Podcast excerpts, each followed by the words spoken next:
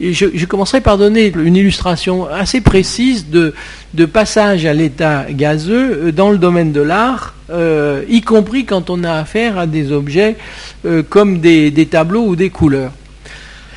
Euh, je, parlerai, je dirais deux mots d'un artiste qui justement insistait beaucoup sur l'effet décoratif dans, ces tableaux. Alors, inutile de dire que dans les années 70-80, ça donnait beaucoup de problèmes, ça posait beaucoup de problèmes aux partisans du modernisme, parce qu'à la fois il voyait en Matisse un précurseur considérable de la modernité, mais en même temps, le discours de Matisse sur l'effet décoratif de ces tableaux euh, était pour eux euh, absolument inavalable, en quelque sorte. qu'est-ce que ça voulait dire?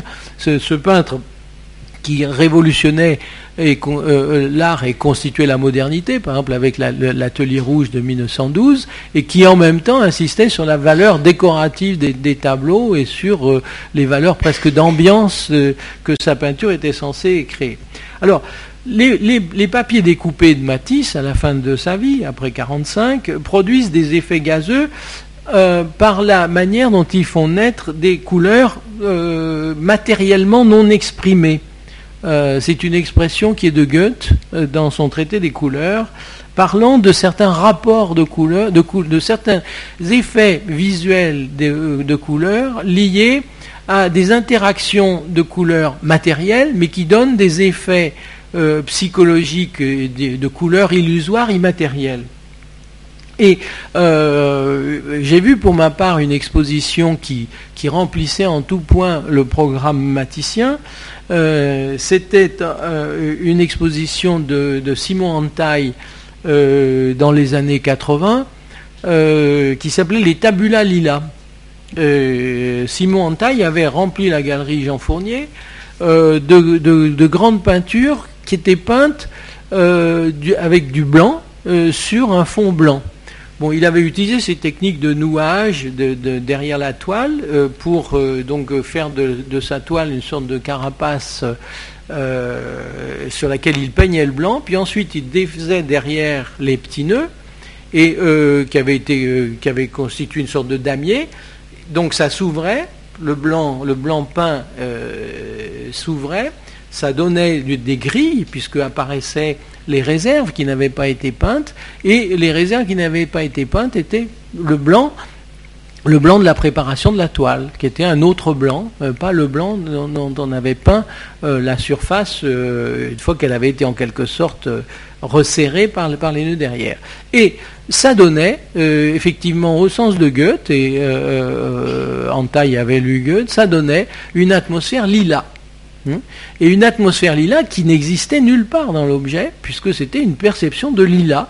Euh, la couleur de la galerie était d'une couleur lila, et c'était. Euh, euh, or, cette couleur lila n'existait pas. Hein. c'était une couleur matériellement non exprimée, un effet visuel. Alors là, c'est ce que j'appelle fondamentalement un effet d'atmosphère, un effet gazeux, un effet de vaporisation. J'essaye de cette manière de, de donner un un, sens à cette idée de vaporisation. Et, euh, et la couleur lila naissait euh, immatériellement. Hein. il n'y avait rien de lilas dans, la peinture.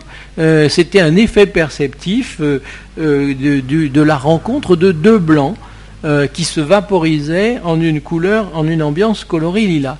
J'ai trouvé, quelque temps après, je vais vous le lire un peu en détail, bien que ce soit long, mais j'ai trouvé, quelque temps après, un texte de, euh, de Guy de Maupassant dans son voyage en Tunisie en 1890 à Kérouan, euh, où il décrit un phénomène visuel du même ordre. Je vous le lis, vous, verrez.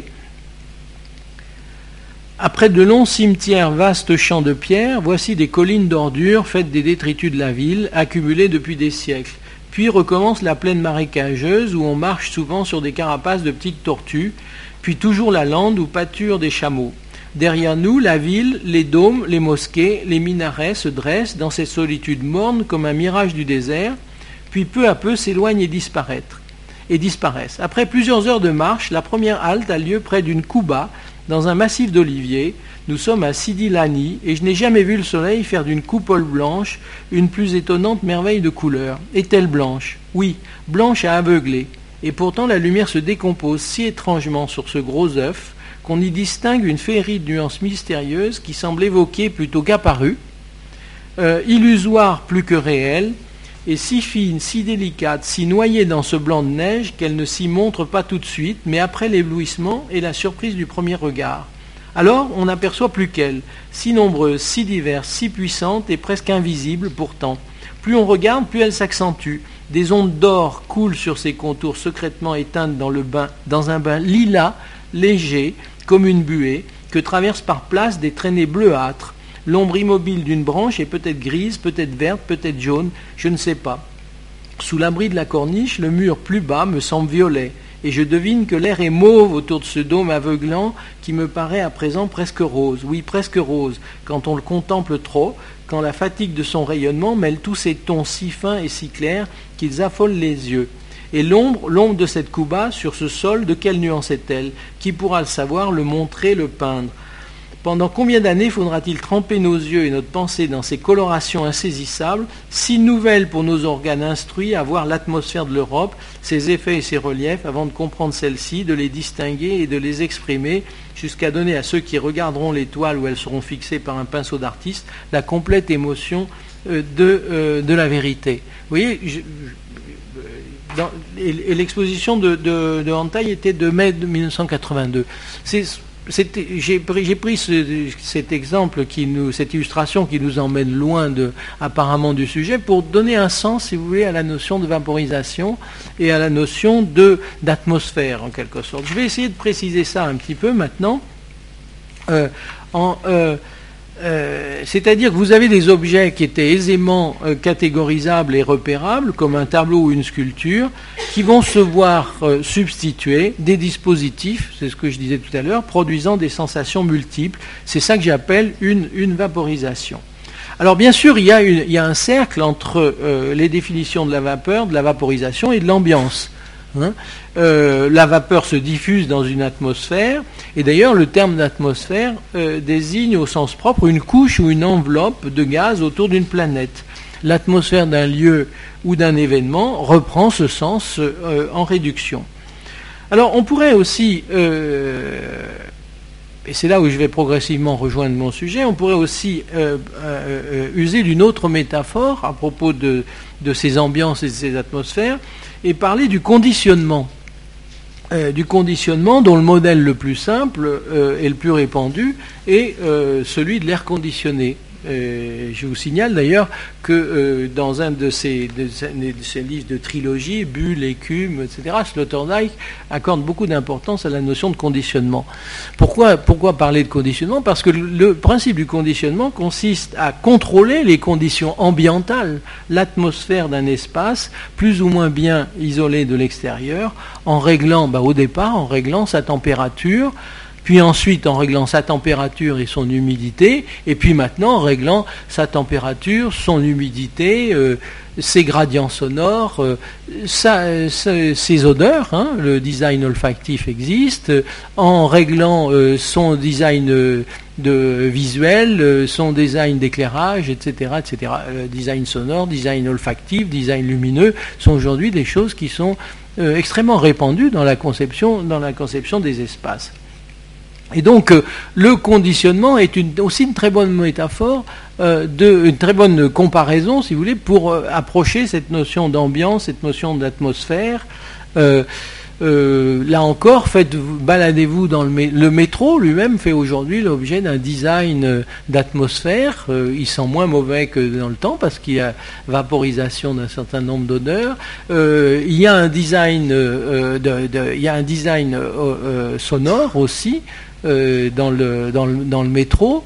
Euh, design sonore qui est souvent extrêmement compliqué à mettre en place puisqu'il faut signaler de manière sonore agréable des choses qui relèvent aussi quelquefois du danger. Donc il ne faut pas que ce soit trop agréable, il ne faut pas que ce soit trop strident et que ça fasse peur. Bon, euh, à l'école de, création industrielle, le département de design sonore est un des départements les plus actifs aujourd'hui et le travail sur le design sonore des espaces est aujourd'hui très avancé. Alors, euh, aujourd'hui, le, contrôle des atmosphères, je dirais, est devenu euh, presque la norme euh, dès la conception des espaces et des, environnements. C'est vrai pour la plupart des espaces commerciaux, des espaces publics, des centres commerciaux, des boutiques, des musées, des gares, des, des aéroports, etc. Alors, ça nous ramène aux boutiques, bien sûr. L'ambiance des boutiques a toujours été faite de sons, de parfums, de lumière, de couleurs. C'est pas pour rien que les épiceries s'appellent des épiceries. C'est pas pour rien que les boutiques de cordonnerie euh, avaient leur odeur particulière, que les boutiques de chaussures avaient leur odeur, que euh, les boutiques de vêtements, euh, de vêtements anglais et de tailleurs avaient leur odeur. Euh, mais je dirais que maintenant, euh, nous avons des capacités de contrôle de ces, de ces ambiances et de ces atmosphères qui sont euh, tout à fait incomparables avec celles du, du, passé. C'est-à-dire ce qui venait naturellement, je dirais, dans le souk, avec le rassemblement de, des bruits, des, des odeurs, des parfums, des, des couleurs, des arrangements, des dispositions, aujourd'hui fait l'objet d'un design qui est, qui est conçu et qui est et qui est euh, euh, produit. Je vous lis quelque chose euh, à propos d'une boutique de luxe. Odeur de cuir, couleur à dominante marron, bois et laiton, sac marron reproduisant à la vue et au toucher le cuir épi chez Vuitton, parfum Angel dans l'atmosphère des boutiques Mugler, lumière indirecte, couleur bleu glacier et mobilier noir et gris que l'on retrouve dans tous les éléments de la communication de la marque, tout en bleu froid, noir et argent, jusque dans bâtiment du siège de la société et ses, et moquettes. Hein. construction complète.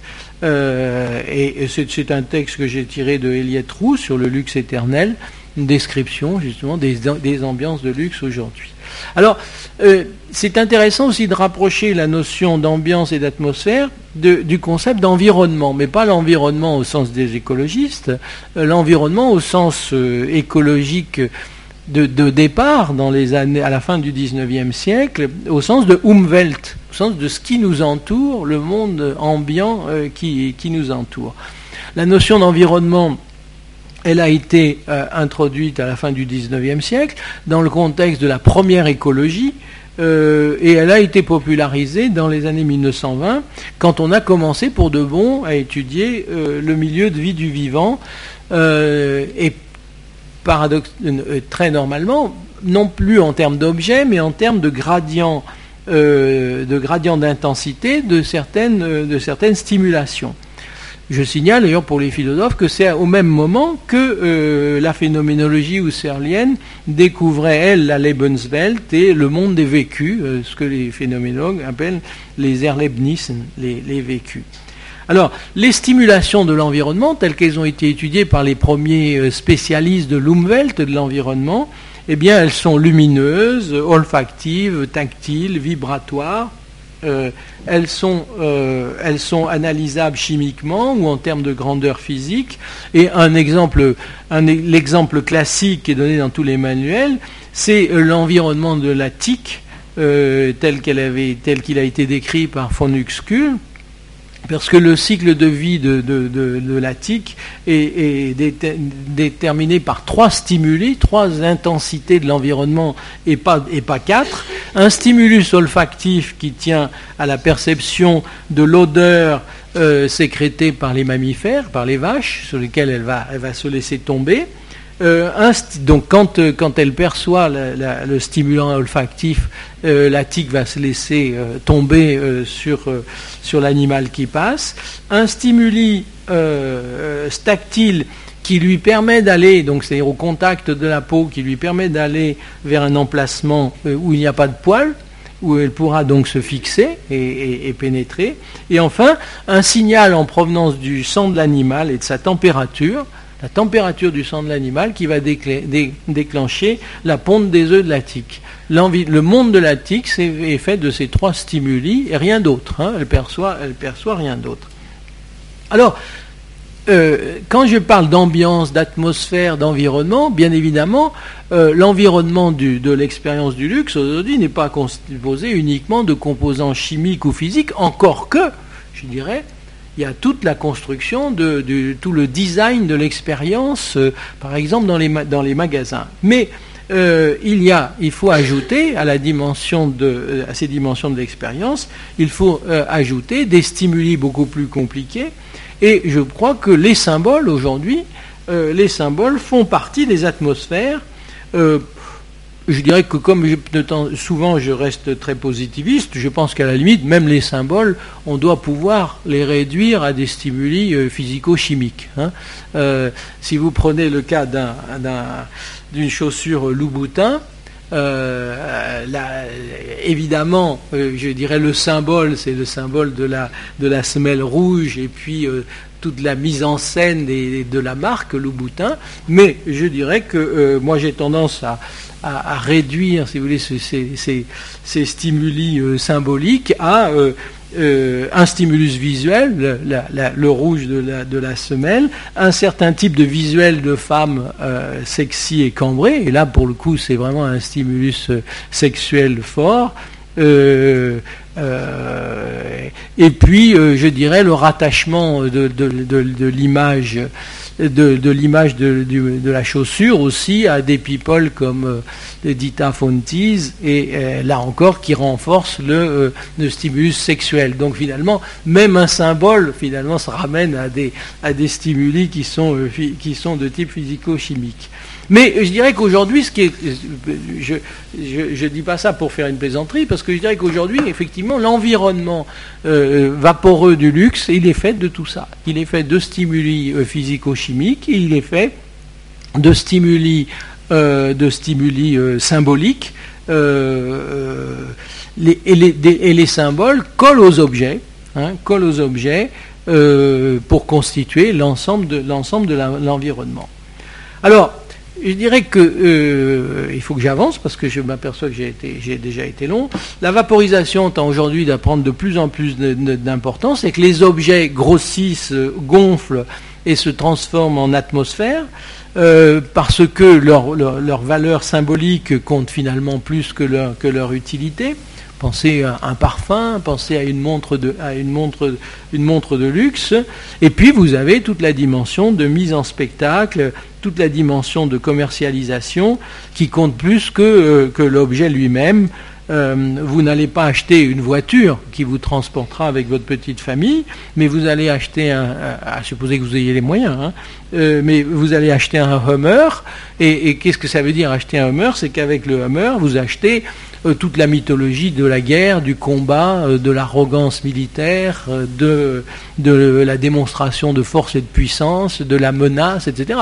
Parce qu'en fait, le, le Hummer, vous n'en avez pas strictement besoin, encore moins en ville, mais vous avez absolument besoin de tout ce qui est attaché au Hummer et toute la, queue de comète symbolique du, du Hummer. Je me rappelle très bien que la première Hummer que j'ai vue à Paris, c'était dans les années 90, c'était à, Vertolbiac, à l'époque j'ai enseigné toujours à Paris 1, c'était Vertolbiac, et, j'ai vu le Hummer de, de Johnny Hallyday, alors, ce n'était pas encore les versions réduites parce qu'ils ont décliné pour que tout le monde puisse avoir un Hummer, plus ou moins. Euh, ils les ont décliné vers le bas, ce qui est d'ailleurs une, des, des, astuces euh, très fortes aujourd'hui de l'industrie du luxe. Mais à l'époque, c'était vraiment un truc qui, euh, empiétait sur la, moitié de la chaussée, la chaussée gauche, qui était absolument visiblement immanœuvrable et qui ressemblait plutôt à, un super camion qu'à quoi que ce soit d'autre. Bon, mais cette dimension, après la guerre, euh, après la guerre d'Irak, cette dimension a été, euh, je dirais, polie, euh, et, améliorée de manière à faire de manière à, de faire partie du, symbole. Alors, rapidement, et je vais terminer là-dessus, pourquoi est-ce qu'aujourd'hui, ça pose énormément de questions euh, euh, auxquels je réponds dans mon livre et d'autres auxquels j'ai répondu dans le livre sur Ibiza. Pourquoi est-ce que les temps sont-ils à la vaporisation avec un tel succès? Alors, euh, première réponse assez simple, assez positiviste, c'est que nous disposons de moyens techniques et, technologiques qui sont incomparables, incomparablement plus puissants que par le passé de contrôle des atmosphères. Hein. Euh, jusqu'ici, ce qu'on avait, c'était l'agencement des magasins, la tenue des vendeurs, euh, la réputation royale, by appointment to a majesty of queen ou to a majesty of king. Hein. Euh, il y avait des bâtons d'encens, des brûles parfums, des boutiques euh, post-hippie, etc. Mais il y avait le chauffage central et ce qu'on appelle le confort moderne.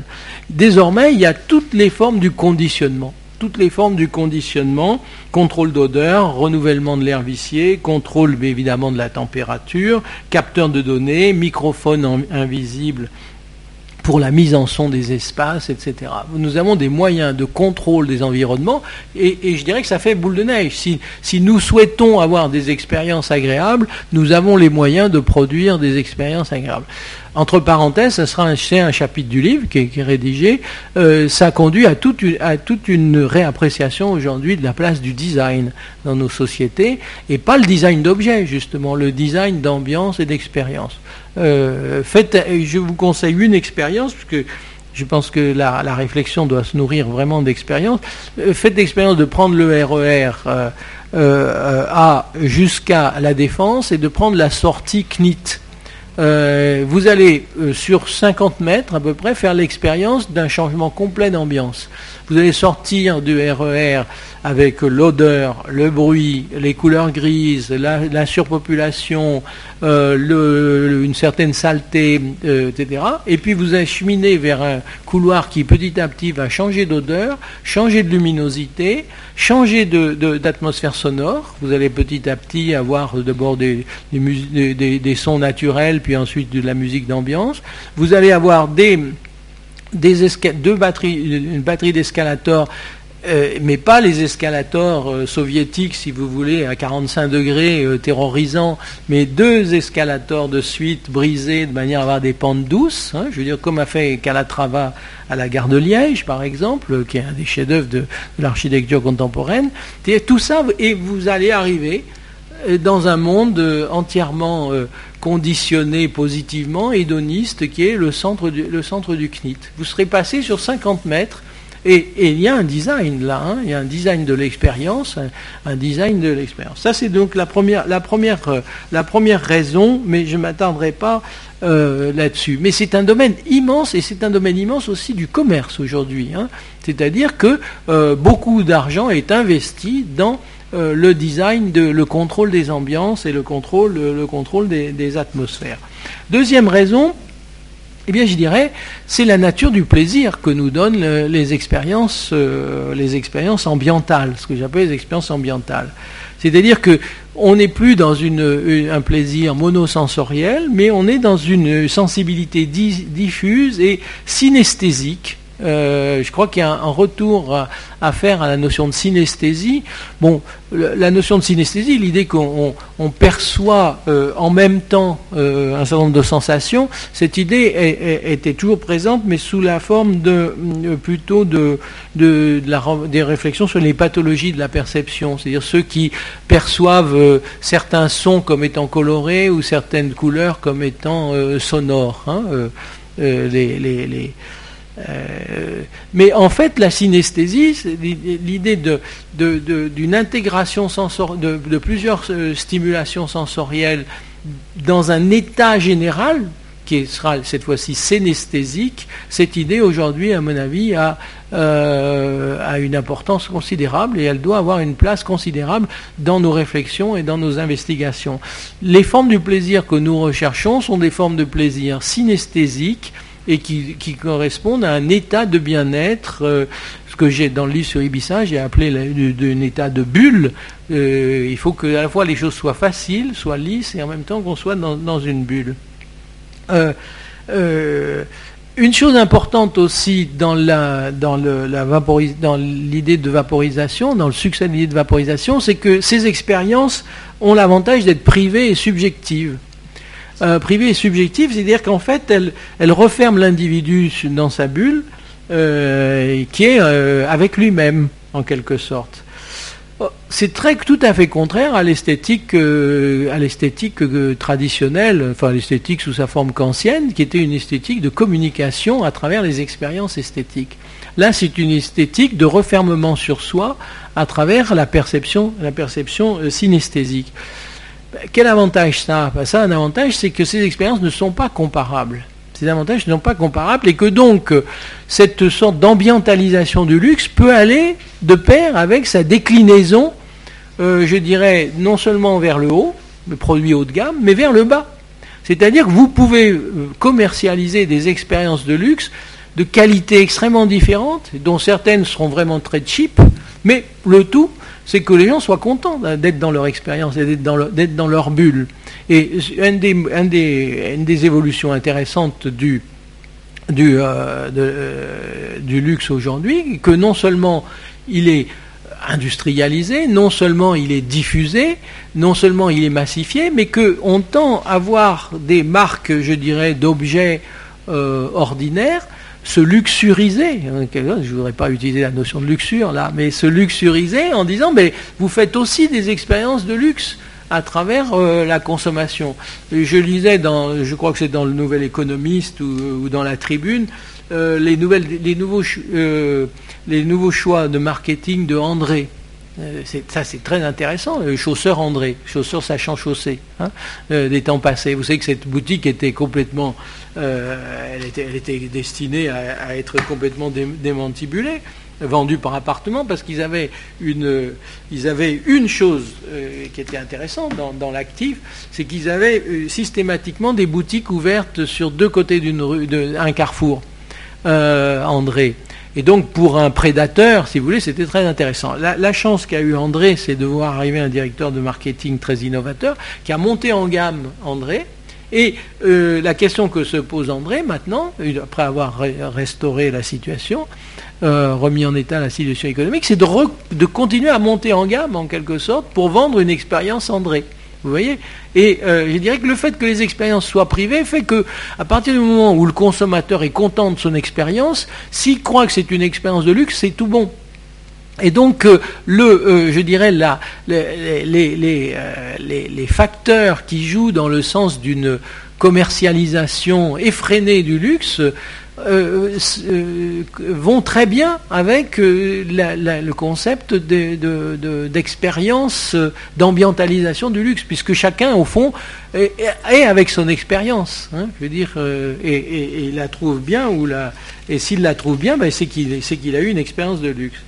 Euh, une chose intéressante aussi, c'est que une atmosphère, par définition, ben, on peut, on peut l'acheter, mais on peut aussi tout simplement la goûter, la humer, en quelque sorte. Et donc il y a aussi une tendance aujourd'hui à ce que le luxe devienne euh, euh, une sorte de tentation dans une promenade. et de ce côté-là, vous avez des quartiers maintenant avant, c'était le cas quand vous vous baladiez à Méfer, par exemple, ou au Faubourg Saint-Honoré. Mais vous avez aujourd'hui une tendance au regroupement des euh, établissements de luxe en quartier, parce que l'expérience ambientale va être l'expérience de la déambulation euh, à travers tous les, euh, tous les, toutes les boutiques du quartier. Hein, euh, il y a eu pas mal d'articles qui sont sortis dans la presse sur la transformation du quartier Saint-Germain. Le quartier Saint-Germain est plus du tout un quartier intellectuel. Hein. Euh, le départ de la une a d'ailleurs été marquant à ce moment-là. C'est devenu un quartier de, magasins de luxe avec euh, une atmosphère générale de luxe qui s'étend de boutique en boutique. Euh, la dernière chose étant, par exemple, je signale, le, euh, en face du magasin Hermès dans l'ancienne piscine du Lutetia, euh, rue de Sèvres, il y avait un magasin de mode traditionnel qui s'appelait Arnis. Eh bien, Arnis a été racheté par Berluti. Euh, et comme ça, ça, élargit le périmètre Hermès, Hermès et euh, ça va devenir une énorme boutique de luxe Berluti. Berluti, abandonnant d'ailleurs euh, une, une, spécialisation uniquement chaussures pour bénéficier de la déclinaison des produits de luxe dans lesquels il est.